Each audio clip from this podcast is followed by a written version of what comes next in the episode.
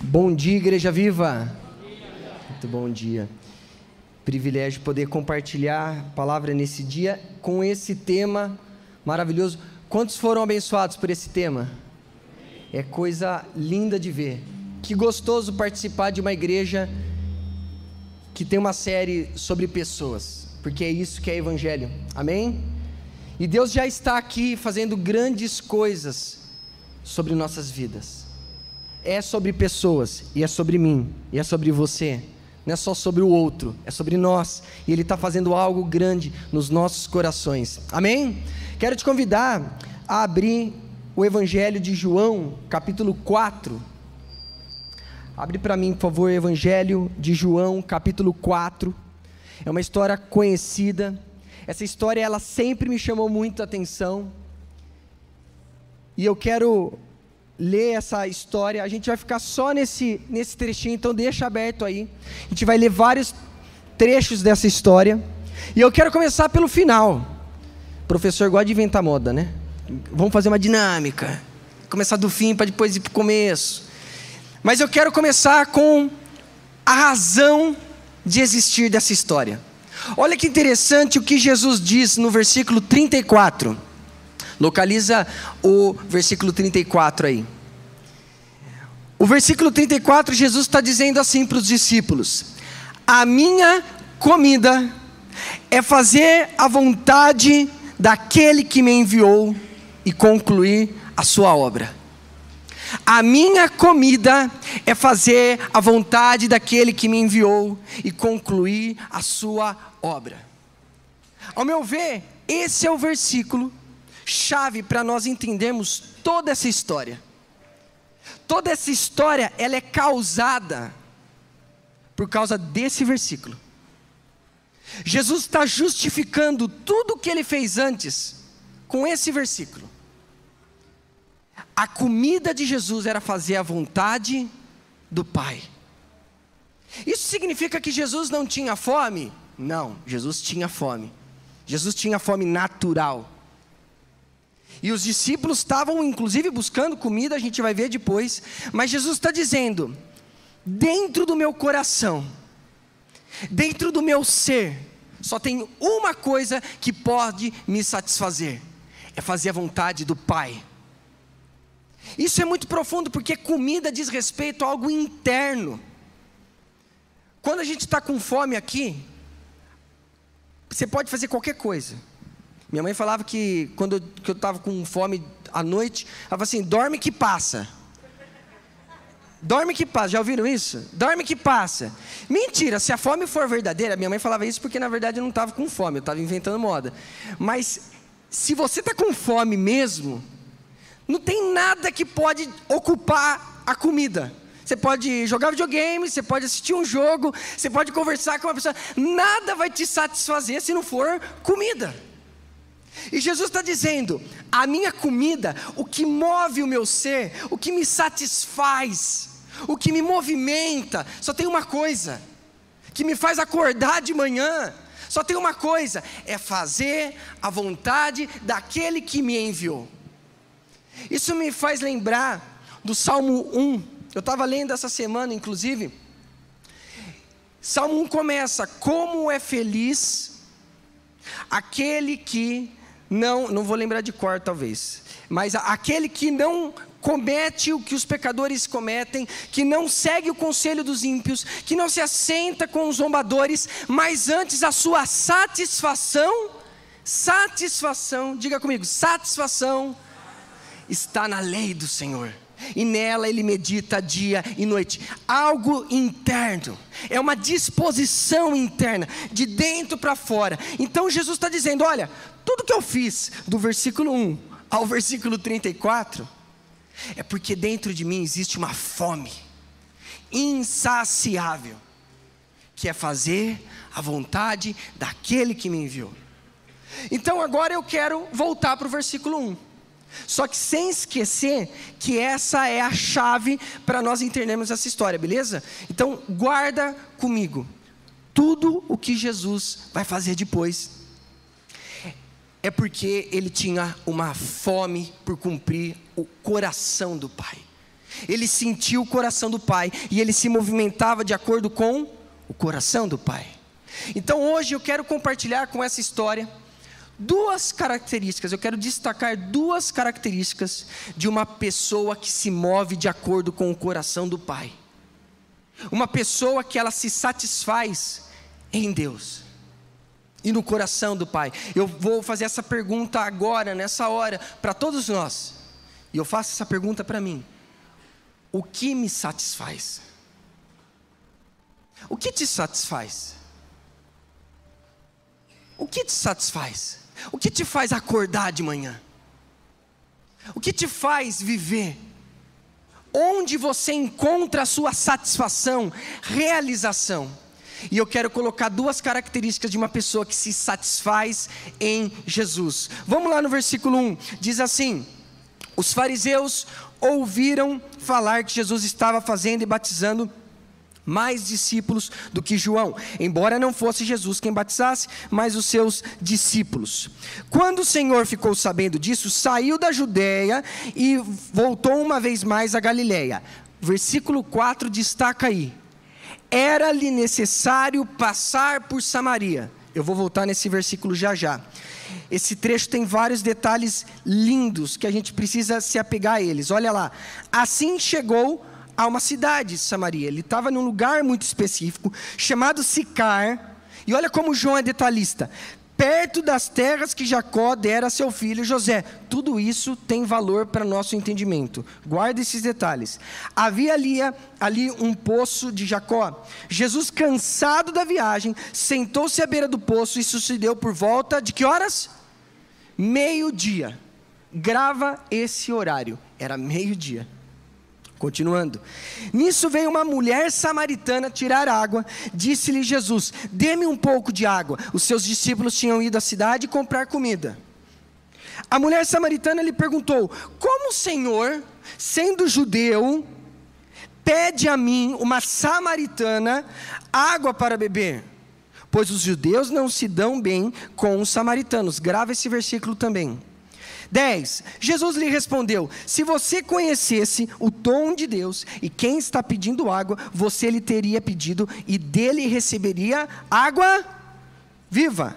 Disse a mulher: O Senhor não tem com que tirar água e o poço é fundo.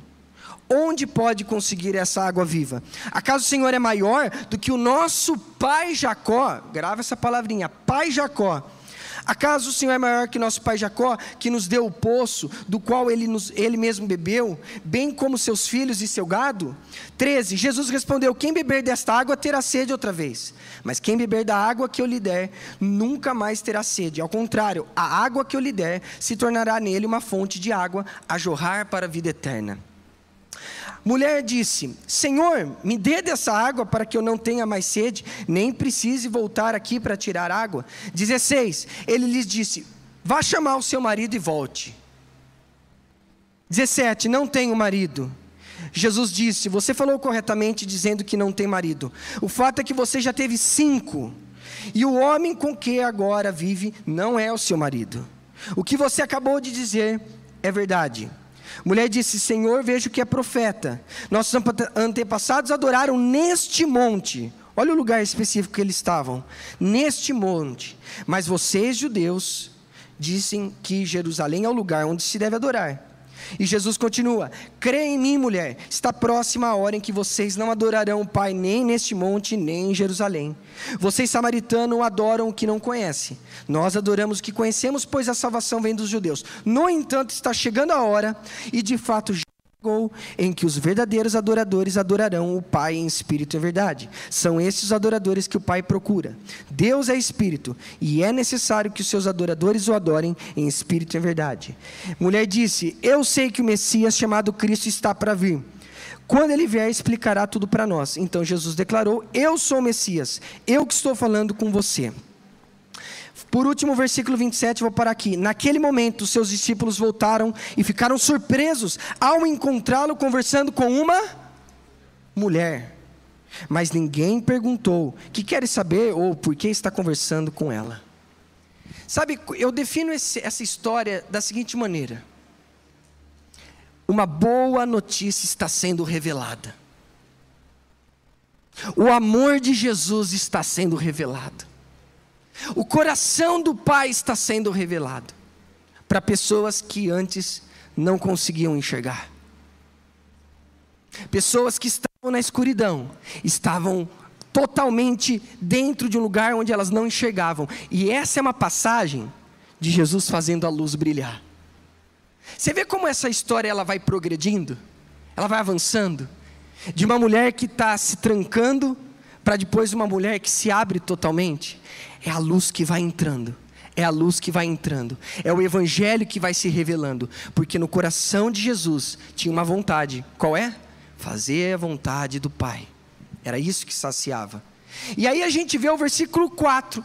A primeira característica que me chama a atenção é essa: era necessário passar por Samaria. Necessário. O que eu quero destacar aqui? As pessoas que se satisfazem em Deus,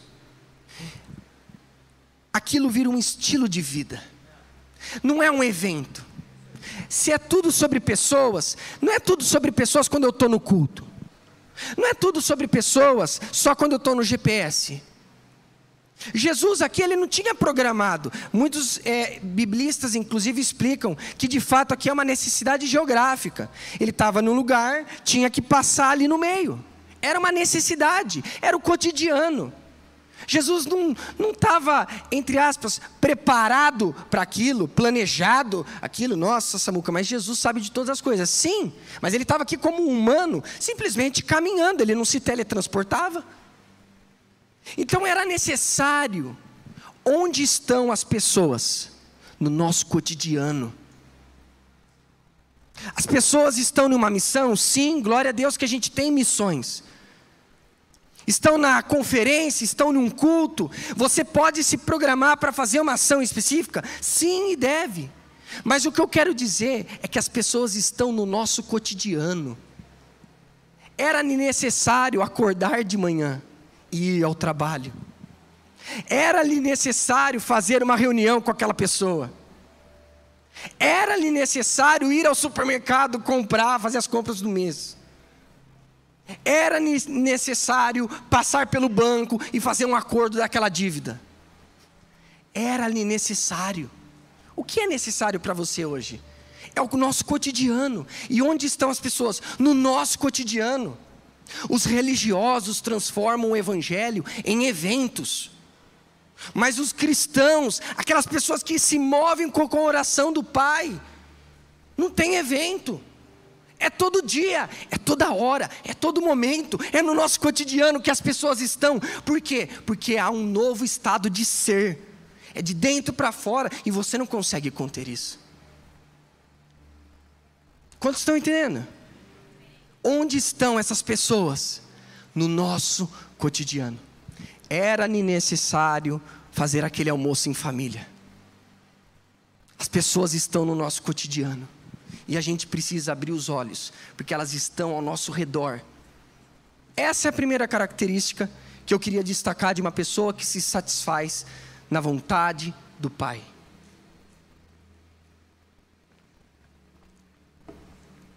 Era-lhe necessário. As pessoas estão no nosso cotidiano. Não transforme o Evangelho num evento. Não transforme o Evangelho numa, num ritual em algo esporádico. Não, é um estado de ser. Quantos concordam? Amém? Segundo ponto que eu quero destacar, segunda característica de uma pessoa que se satisfaz no coração do Pai, é toda a história que é contada do sete em diante. Jesus, ele destrói barreiras para encontrar pessoas. Essa mulher era uma cebola. E Jesus vai tirando cada camada até chegar no mais íntimo. Se você pega uma cebola com casca, coloca tempero em cima, vinagre, azeite, pimenta do reino, vai dar gosto? Não vai. E Jesus ele está aqui, meio com o pé no peito, assim, ó, em várias barreiras. Por isso que a gente precisa, a Bíblia é linda, a gente precisa mergulhar nesse texto para entender quantas barreiras tem presente aqui. A primeira barreira, acho que fica óbvio, é a barreira que existia entre judeus e samaritanos. Jesus sequer poderia estar passando naquela região. Jesus sequer poderia estar conversando com um samaritano. Por que, Samuca? O que, que aconteceu? Aí a gente tem que olhar a Bíblia como um todo, não adianta ficar tirando versículo de contexto. O que, que a Bíblia fala? A Bíblia fala que os samaritanos, eles eram povo judeu, Israel, era tudo a mesma coisa. Pai Abraão tem muitos filhos, um dos filhos era lá, samaritano, estava lá. Chegou o rei da Síria, detonou a cidade, levou uma galera embora exilada e colocou ali uma população de assírios para se multiplicar. Então, o povo samaritano que a gente está vendo aqui nessa história é um povo que séculos antes tinha se miscigenado. Inclusive, rolava aqui um sincretismo religioso, uma mistureba. Acredito em Deus, mas também acredito nos deuses gregos. E rolava essa mistura. Mas ainda assim, aqui existiam pessoas que temiam a Deus. Mas elas eram totalmente desprezadas pelos judeus, pelo simples fato de ali rolar uma miscigenação de sangue. O problema era o sangue. Quem não é do sangue de Abraão, puro, limpo, só de Abraão, não vai para o céu. Não tem direito à vida eterna. Não tem direito. Não tem direito por causa do seu sangue, da sua condição. Essa mulher era uma oprimida por causa do sangue dela. Mas Jesus pega e destrói essa barreira do sangue. E ele diz: Eu tenho uma boa notícia. Independente do seu sangue, eu tenho uma boa notícia de graça eu tenho uma boa notícia de perdão, eu tenho uma boa notícia de cura, eu tenho uma boa notícia de libertação. Se você quiser saber mais sobre essa história, 2 Reis 17, anota aí. Mergulha um pouco nessa história. Tudo de um samaritano era impuro, a comida. Você viu que a mulher fala assim: Jesus, você vai tirar água da onde? Você não tem nem balde? Porque ela não poderia emprestar o balde dela para Jesus, porque era impuro o balde de um samaritano. Quantos estão entendendo? Você viu que os discípulos foram comprar comida em outro lugar?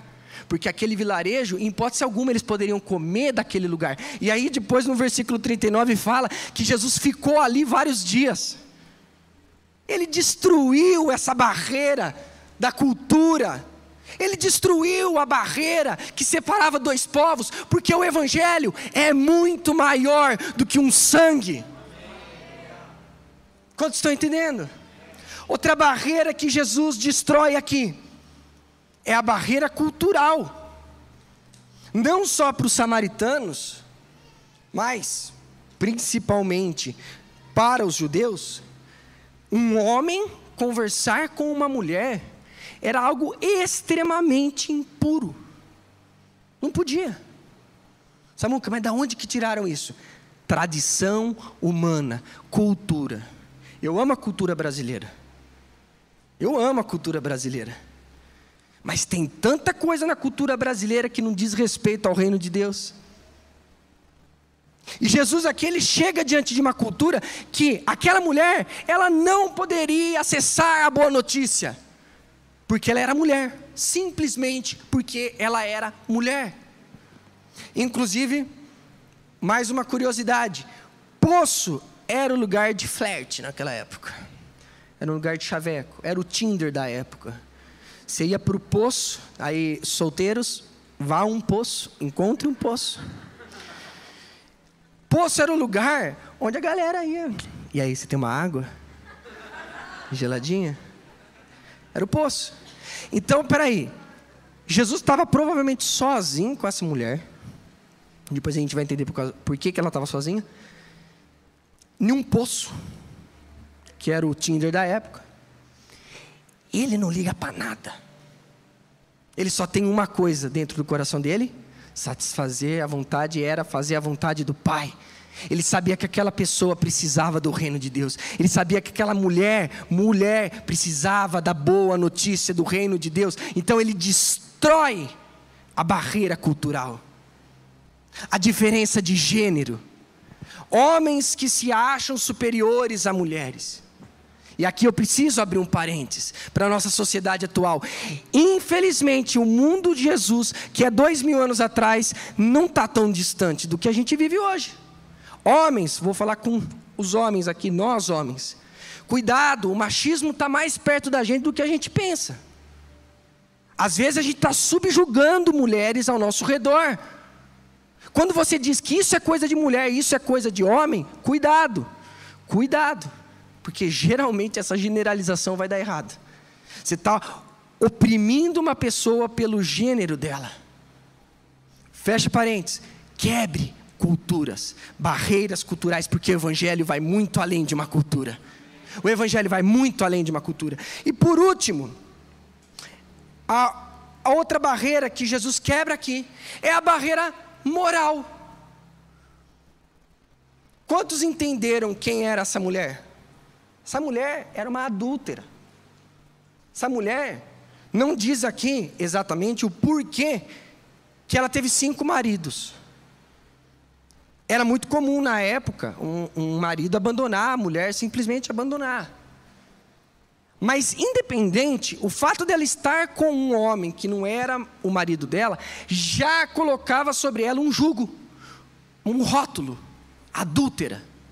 Não à toa que horas que ela foi pegar água? Meio-dia, num deserto. Alguém aqui, tem a Vicky voltou agora, né? O Rodrigo ali. O sol do Nordeste, alguém já viu o sol do Nordeste? Alguém já sentiu o sol do Nordeste? Estava lá recentemente. Aqui o sol de Campinas, sete horas da manhã, ele fala: Bom dia, tudo bem com vocês? Vamos acordando. O sol do Nordeste é, vai, acorda, vamos, sete horas da manhã, já é forte, já começa nos 40 graus, gente. Meio-dia, em hipótese alguma, era para alguém estar tirando água do poço. Aquela mulher se sujeitava e meio-dia no poço, porque era a época, era o momento do dia onde ela não seria vista por ninguém. Ela não seria vista por ninguém ela passaria desapercebido. E o que ela mais queria era passar desapercebido. Ela estava sobre uma condição. Então, vai olhando. Ela era samaritana. Ela era mulher. E ela era adúltera. Se tinha alguém que Jesus não poderia estar falando, não poderia estar ministrando a graça, não estar ministrando o poder, era essa mulher. Ela não mereceria nada Nada. Subjugada, oprimida. Não à toa que no versículo 9, ela diz assim: Como o Senhor vem conversar comigo? Ela está travada.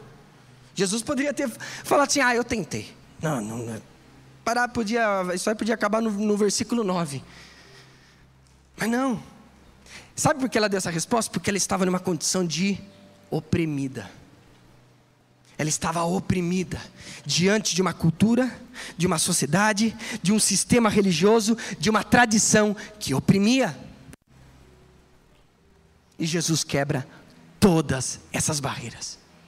Jesus fala: Você é samaritano, o seu sangue está debaixo dos meus pés.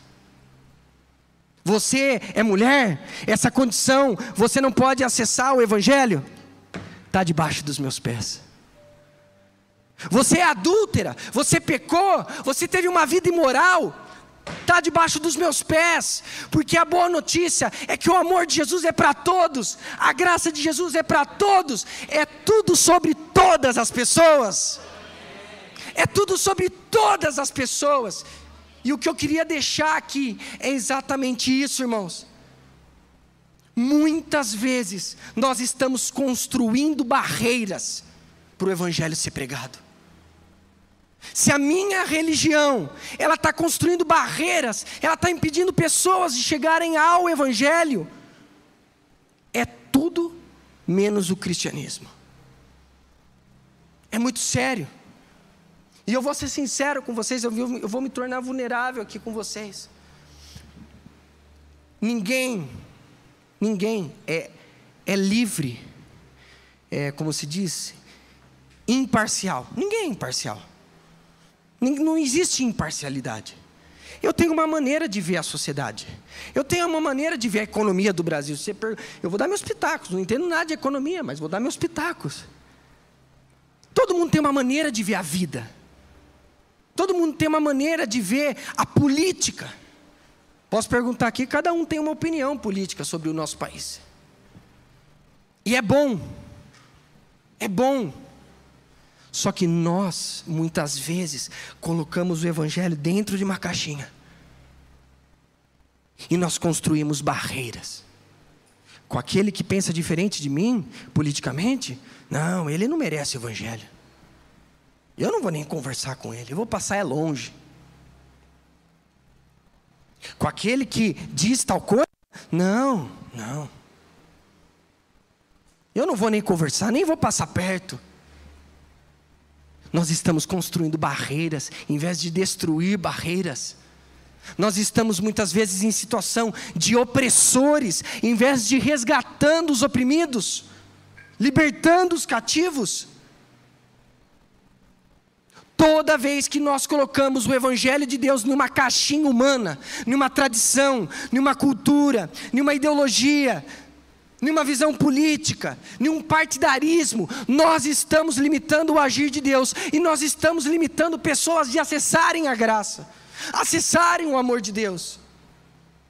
Gente, nós estamos há um ano de eleições no nosso país. Quantos lembram o que aconteceu em 2018? Vocês lembram?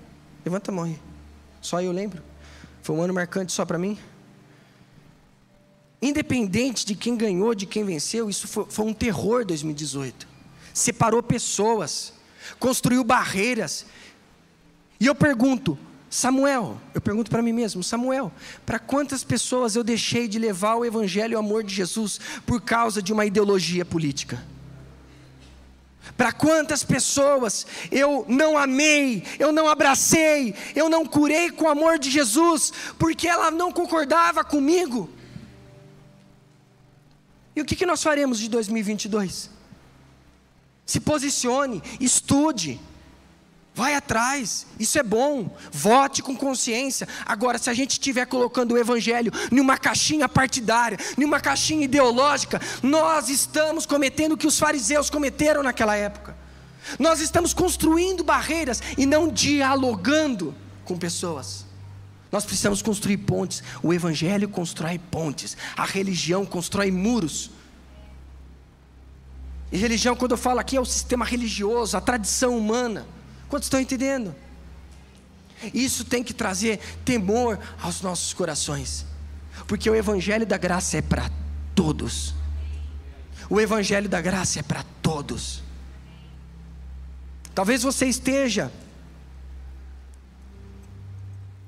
olhando pessoas ao seu redor e medindo com a régua da, a régua da moralidade. Ah, fulano fez tal coisa. O ciclano tem tal comportamento. Primeiro Jesus ama, depois ele transforma. Às vezes a gente está exigindo que pessoas tenham um comportamento que na verdade só é consequência de alguém que encontrou a graça. Venham todos. Venham todos os doentes. Eu lembro no final do ano passado, a gente orando pelo tema desse ano, e a gente, muitos líderes confirmaram numa reunião de liderança, que aqui seria um hospital, e tem se tornado um hospital. Agora, dentro de um hospital, ninguém se espanta ao ver um doente. Entrou um doente, a secretária já vai lá para o médico: Doutor, você não sabe, entrou alguém com gripe. Doutor, você não sabe, entrou alguém está mancando. Ninguém no hospital se surpreende ao ver um doente. Ninguém. Porque hospital é lugar de doente, óbvio. E a igreja é lugar de doente, e eu sou um deles. A igreja precisa entender: não vamos construir barreiras, porque a pessoa está numa condição moral, porque ela tem feito algum comportamento, porque ela é isso ou aquilo. Vem todo mundo, vem todo mundo, porque é tudo sobre todas as pessoas. É tudo sobre todas as pessoas. Quantos estão entendendo? Não vamos construir barreiras. O evangelho do amor, o evangelho da graça, o evangelho do perdão é para todos. O evangelho da transformação é para todos.